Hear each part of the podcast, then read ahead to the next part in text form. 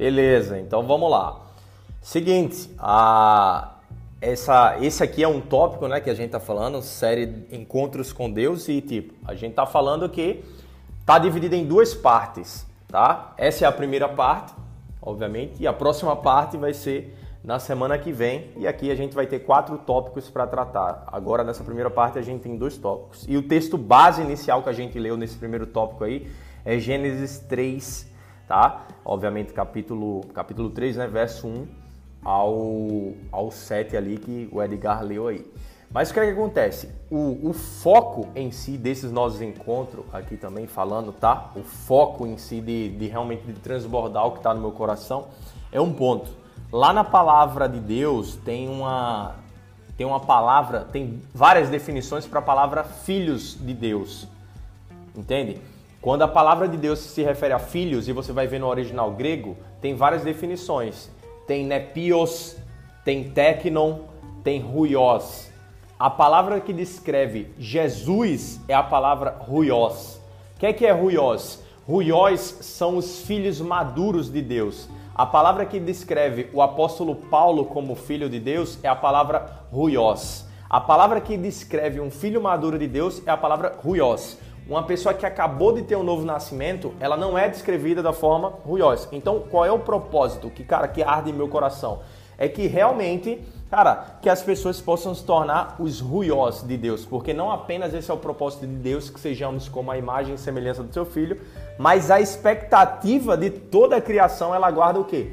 A revelação dos filhos de Deus. E não é a revelação dos filhos novos, dos bebês de Deus, não é dos ruiós de Deus. Então, o foco é que, cara, que todos vocês possam se tornar os ruiós. E esse texto aí que a gente acabou de ver, Gênesis 3, 1, é, do 1 ao 7, cara, Deus tinha dado a instrução a Adão sobre tal coisa. Aí chega a serpente, que é no caso ali, o diabo, através da serpente, e fala uma coisa que, mano, que é completamente contrário. Então vê que doideira, completamente contrário. Como que o cara cai naquela situação ali de que é contrário? Por um fator chamado livre-arbítrio. Então, o fator do livre-arbítrio é algo que é a nossa maior bênção e também pode ser o quê? A nossa maior maldição. Porque, cara, Deus ele escolheu nós para que possamos escolher ele. Mas ele não vai forçar a gente a isso. Então, a partir desse momento, a partir desse quadro, a gente tem que ter uma clareza muito forte, porque a vontade de Deus não é que ninguém se perca. O inferno não foi criado para os para nós seres humanos, foi criado para quem? Foi criado para o, o diabo. O inferno foi criado para eles. Só que o diabo quer arrastar e arrastou muitas pessoas para lá. Então, o foco dele em si é, cara, é arrastar um monte junto com ele para lá. Então, partindo desse conceito aí, essa mensagem aqui, a primeira coisa que eu vou falar é sobre o seguinte: é uma batalha de convencimento. Toda batalha da humanidade é uma batalha de convencimento. Como assim convencimento, Gustavo? De maneira muito simples. Pensa comigo.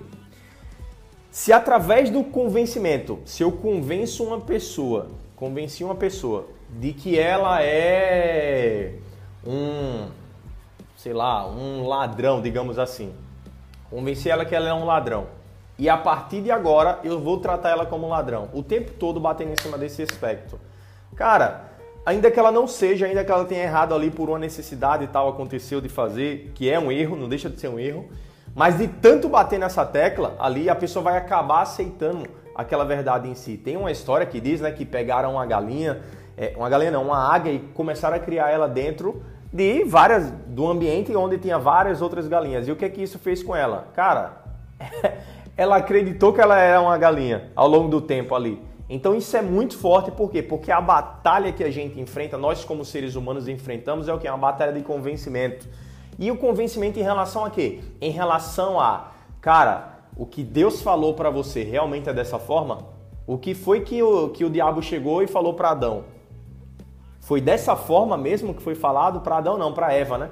Chegou e falou para Eva. Foi dessa forma mesmo que Deus falou? Então, assim, cara, é uma batalha de convencimento.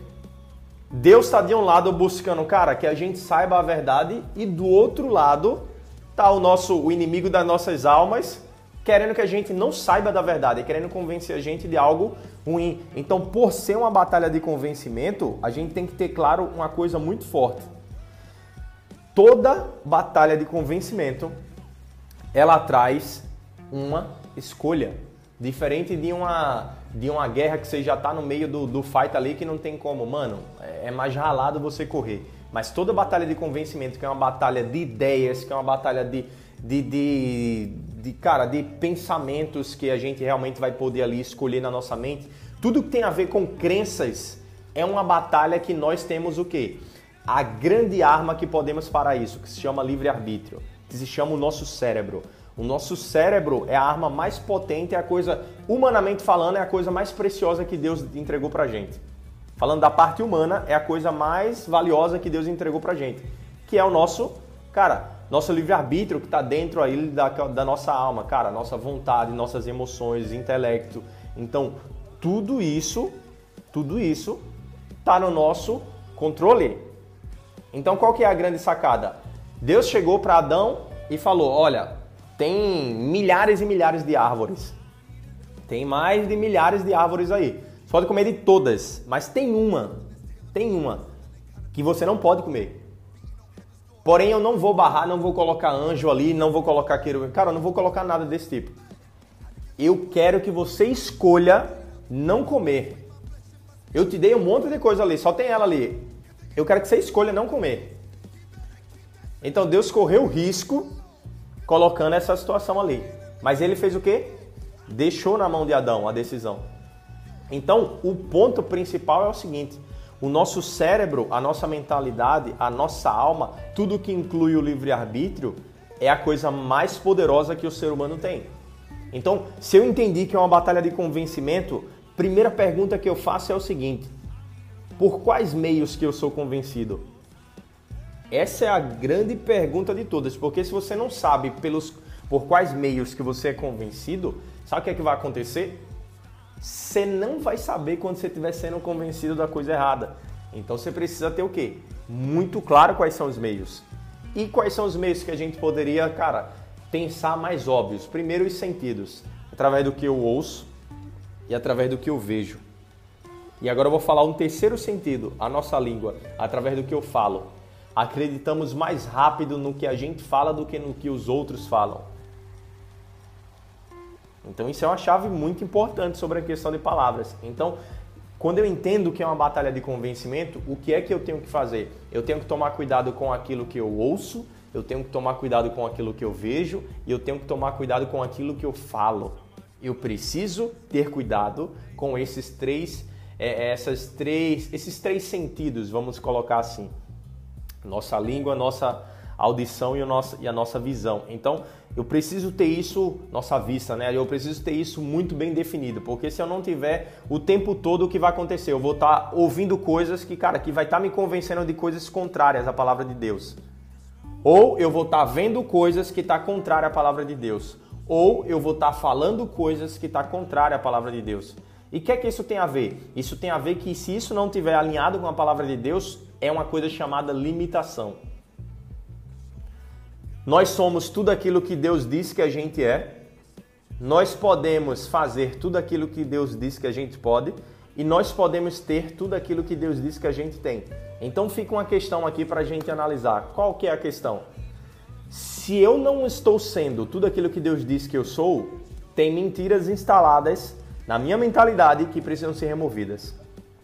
Se eu não estou conseguindo fazer tudo aquilo que Deus pede para que eu faça ou para que o que ele diz que eu posso fazer, tem algumas mentiras que estão instaladas em minha mentalidade que está me limitando.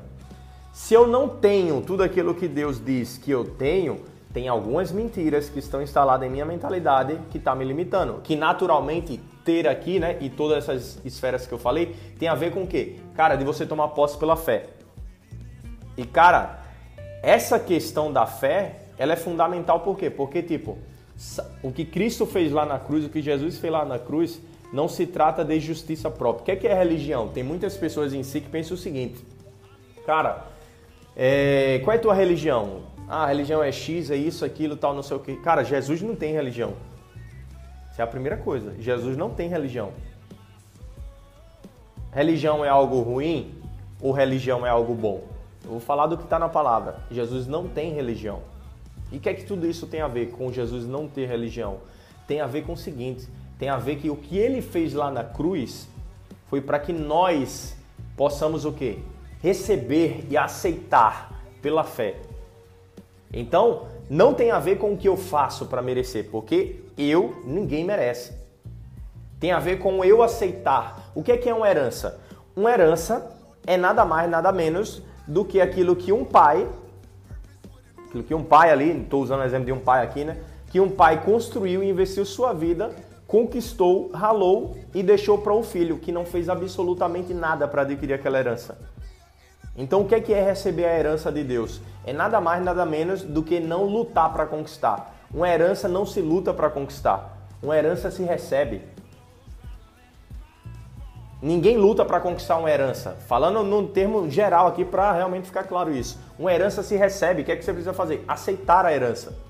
Então, esse é um ponto importante. Então, se essas três coisas, visão, audição e aí a nossa língua em relação a palavras, a gente não está atento e não está vigiando sobre isso, o que é que vai acontecer? Vai acontecer simplesmente que nós vamos o quê? Cara, está permitindo algumas mentiras serem instaladas e isso vai destruir a nossa vida. Então é crucial que a gente entenda que é uma batalha de convencimento.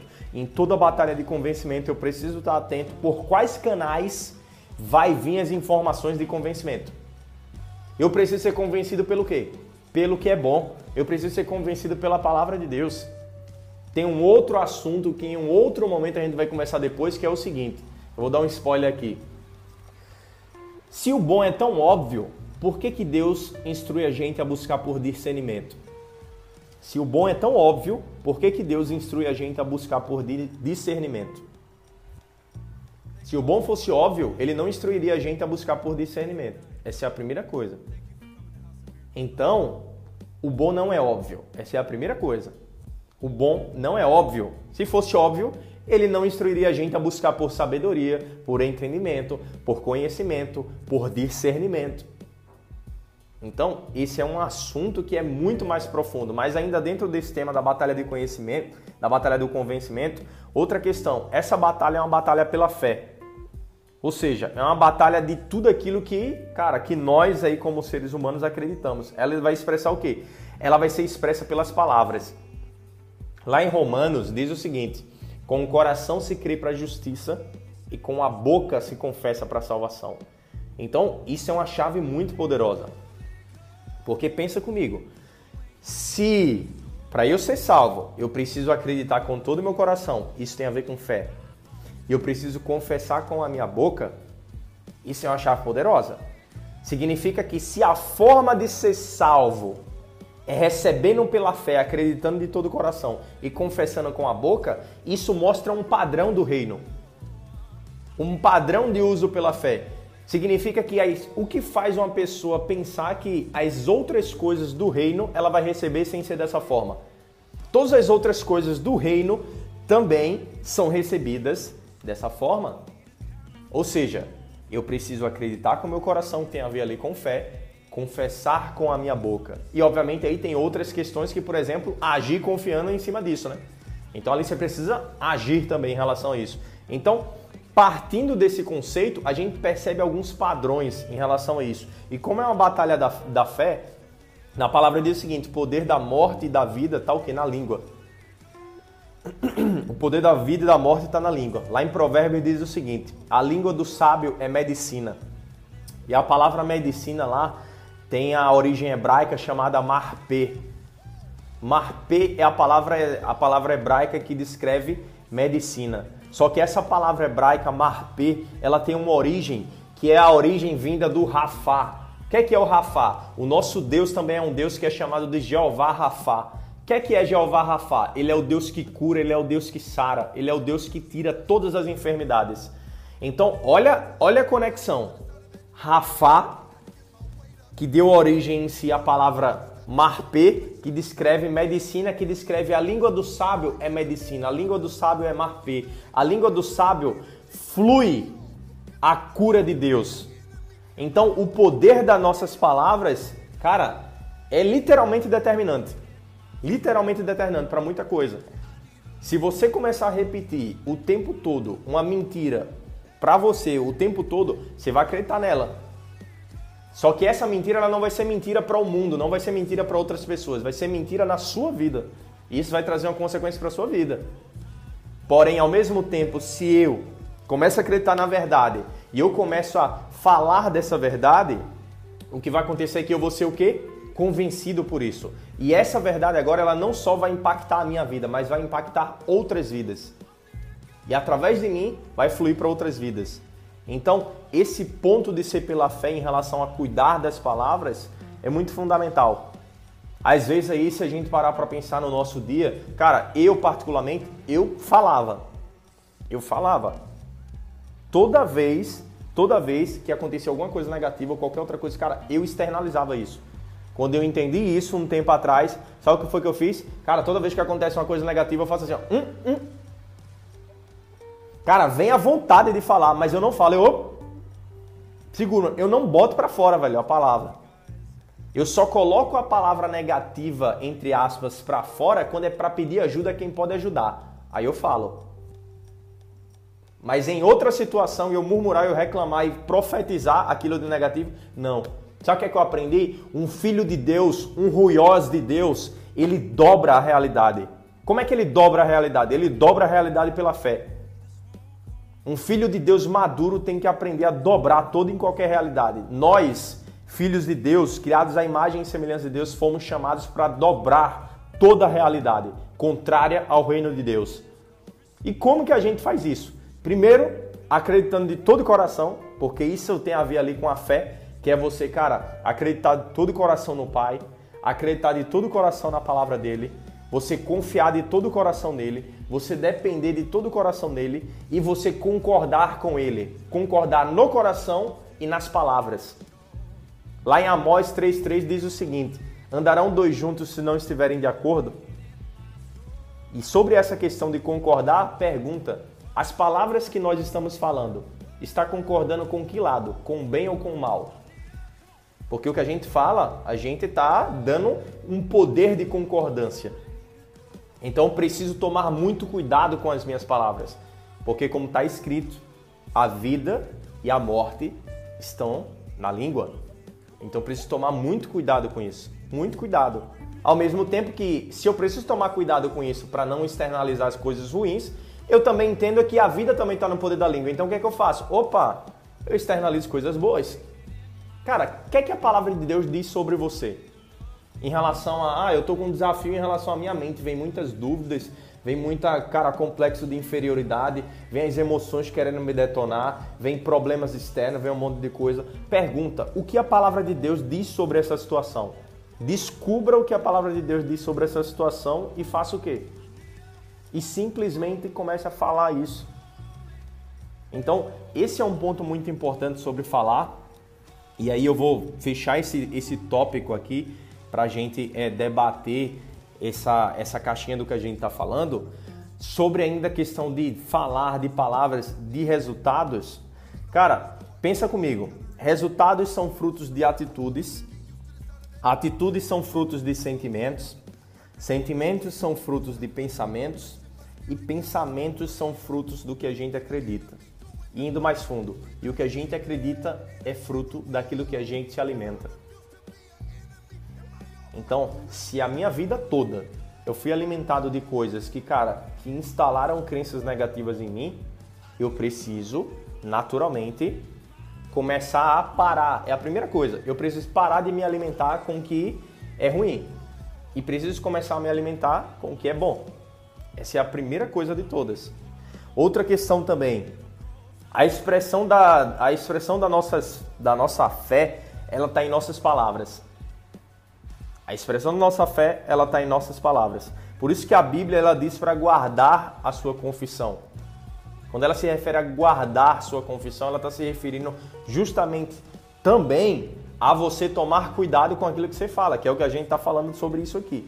Primeiro vem um pensamento, depois vem um ato, depois um hábito, depois um caráter e depois o destino. Mas tudo começa lá, nem com o pensamento, nem com o que você acredita, tudo começa com o que você se alimenta. E você pode estar se alimentando ou de forma sem ser intencional ou de forma intencional. Mas o ponto é, o que você controla do seu alimento vai determinar o seu destino. Então, cara, eu não tenho como mudar o destino mexendo nele, porque, cara, não tem como, é, é futuro, eu não estou no amanhã, não tem como mudar o destino. Mas eu consigo mudar o que está no meu controle hoje, que influencia, que influencia não, que determina o destino, que é o quê? O que eu me alimento. Exemplo na saúde. O cara não consegue mudar a, a, a questão de, velho, de quanto tempo ele vai viver. Ainda que ele queira, que ele, ele não consegue mudar isso. Mas o que é que, que, é que ele consegue mudar? Ele consegue mudar, cara, ele começar a fazer atividade física hoje ele consegue mudar o quê? Ele começar a se alimentar bem hoje. Isso ele consegue mudar. E isso traz um resultado. Do mesmo jeito se não fizer. Então esse é um outro ponto importante também. Outra questão sobre essa questão do, do convencimento, que é uma batalha de convencimento. Deus ele está presente em tudo. Então assim, não dá para entender plenamente as coisas sem ter o conhecimento dele. Cara, às vezes a gente está pensando no seguinte, a gente está pensando, eu vou entender sobre negócios aqui na minha perspectiva. Eu vou entender sobre família na minha perspectiva. Eu vou entender sobre a questão aqui de relacionamentos na minha perspectiva. Vou entender sobre a questão financeira na minha perspectiva. Ok, Deus está presente em tudo isso, mano. Em tudo isso presente em tudo. Tudo que há na terra é dele. Até o diabo é, é de Deus. Então, assim, cara, o ponto é o seguinte: se Deus está presente em tudo, eu preciso entender qual é a perspectiva dele sobre aquilo. Lá em Provérbios diz o seguinte: Jesus, Jesus era a sabedoria, é a sabedoria na realidade, né? E diz o seguinte: eu era sua arquiteta, seu arquiteto estava ao lado de Deus enquanto Deus construiu o mundo. Quem é a sabedoria? É Jesus. Ele é a sabedoria. Então, cara, se ele é a sabedoria, eu preciso entender o quê? Que se Deus precisou da sabedoria para construir o mundo, não vai ser eu que vou construir a minha vida sem a sabedoria. Então, preciso entender qual é a perspectiva de Deus sobre essa questão. Porque se eu não entender qual é a perspectiva de Deus sobre essa questão, cara, eu vou ter um entendimento muitas vezes errado e esse entendimento vai me custar muitas vezes muito caro. Então eu preciso entender qual é a perspectiva dele. Entende? E uma outra coisa aqui, para que a gente possa fechar essa primeira parte aí, vocês compartilhar algumas coisas, é o seguinte. Cara, cuidado com os pensamentos também.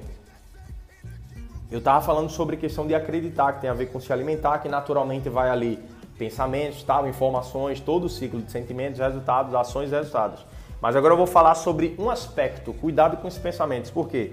Porque esses pensamentos ele vai gerar tudo aquilo que a gente já falou, tudo aquilo que a gente já sabe. Gera sentimento, que gera ação, que gera resultado. Lá no início, em Gênesis, Deus disse: haja luz e houve luz. Tudo que está escrito na palavra tem um motivo. Tudo que está escrito ali tem um motivo. Tudo que está escrito é para ensinar. Lá em, na carta de Timóteo, Paulo diz o seguinte: toda escritura é útil para o ensino. Toda escritura é útil para o ensino. Então, assim, tem muitas coisas que estão na palavra que está ensinando o tempo todo. Só que a questão é: será que estamos ligados e aprendendo? Cara, no tempo que eu tenho que eu vou ler a palavra, tem três formas em si, né? Você fazer uma leitura rápida ali. Fiz uma leitura tal rápida ali, uma leitura corrida. Aí segundo, tem a segunda forma que é você ali meditar, né? Naquilo ali que, cara, que você recebeu ali que explodiu dentro de você, que é o que a gente chama de conhecimento revelado, aquilo que, cara, chamou sua atenção em relação àquela questão ali, e você medita em cima daquilo ali, se ora sobre aquilo ali, para que cada vez mais aquilo ali vá ficando mais claro dentro de você. E aí tem o último, que leva mais um pouco de tempo ali, né, que é onde você vai estudar sobre aquilo, você vai estudar a questão das palavras, você vai entender o contexto histórico, você vai entender para quem que ele estava falando. Cara, todo um cenário. Então, assim, tem algumas formas em si de você chegar ao nível de compreensão. Entende? Só que chega a um limite, que é a parte intelectual. Então, assim, muitas pessoas não conseguem entender as escrituras, um monte de coisa, porque estão querendo colocar Deus em uma caixa, na parte ali racional. E não tem como. Deus não vai entrar em uma caixa em si. Deus não vai entrar em uma caixa. Mas sabe o que aconteceu ao longo da história? Ao longo da história mostra muitas coisas. Tem filme, um monte de coisa, baseado em história real. Vou dar um exemplo próximo aqui. Cara, o Augusto Cury. Augusto Cury é um cara que ele, quando ele começou a, a, a, Tipo, ele não era, né? Não acreditava nessa, nessa questão em si da palavra de Deus, tal, Jesus, em relação a toda essa questão. Não tinha realmente ali é, é, é, todo o direcionamento. E devido a muitas coisas que aconteceram quando ele começou ali a mergulhar fundo, cara, da água para o vinho literalmente mudou. Então qual é o ponto? O ponto é se, se apoiar no, no, no entendimento humano, vai chegar uma hora que bate um teto ali. Não tem como entender. Por quê? Porque quem tem o domínio e o controle de quem vai entender e quem não vai, é Ele, é Deus. Quando Jesus estava com Pedro, cara, é, perguntaram aos discípulos, tá? Na verdade, Jesus estava com os discípulos, né? Perguntaram a eles: E vocês, quem dizem que. Quem vocês dizem, dizem que eu sou? E na hora Pedro chegou e falou: Tu és o Cristo, o Filho de Deus. E aí Jesus disse: Bem-aventurado és tu, Simão, porque não foi nem carne nem sangue, mas foi meu Pai que te revelou isso. Então qual é o X da questão? O X da questão é que é o pai que revela. Então não adianta a pessoa falar, não, cara, eu não entendi, então não, não acredito em si. Não, não é assim. Por que, que é revelado para uns e por que, que não é para outro? Cara, Deus sabe o porquê. Deus conhece o coração de cada um.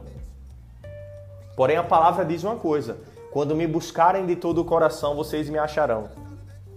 Então isso deixa bem claro, deixa bem claro que, cara, quando é uma busca de todo o coração, uma busca sincera, cara, você vai ter uma experiência com ele. Mas quando é uma busca, cara, para um monte de coisa, de que, cara, não é um coração sincero, um monte de coisa, a Bíblia fala que há um véu. O véu da lei está cegando o entendimento das pessoas. Então, assim, que bom que Deus tem o comando e o controle de para quem que ele revela e para quem que ele não revela em relação a isso. E tudo isso tem que estar tá o quê? Fundamentado na palavra de Deus. Tudo que Deus revelar não vai estar tá contrário à sua palavra. Qual é a importância disso? A importância disso é o seguinte, pô. A importância disso é porque se você entende que se tudo que Deus revela não está contrário à palavra dele, mas é a verdade absoluta, o que é que vai acontecer? vai acontecer que você vai começar a tomar cuidado naquilo que você vai estar tá ouvindo, que você vai estar tá vendo e que você vai estar tá falando. Se você não estiver tomando cuidado com isso, o que é que vai acontecer? Tudo aquilo que a gente já trocou ideia vai ficar muito ruim, os pensamentos, ideias, tudo que vai vir na sua cabeça naturalmente vai trazer um resultado péssimo. E é, essa última questão aqui para a gente fechar esse tema é sobre o seguinte: afirmar é tornar firme. Cuidado com aquilo que você declara. A batalha é uma batalha de convencimento.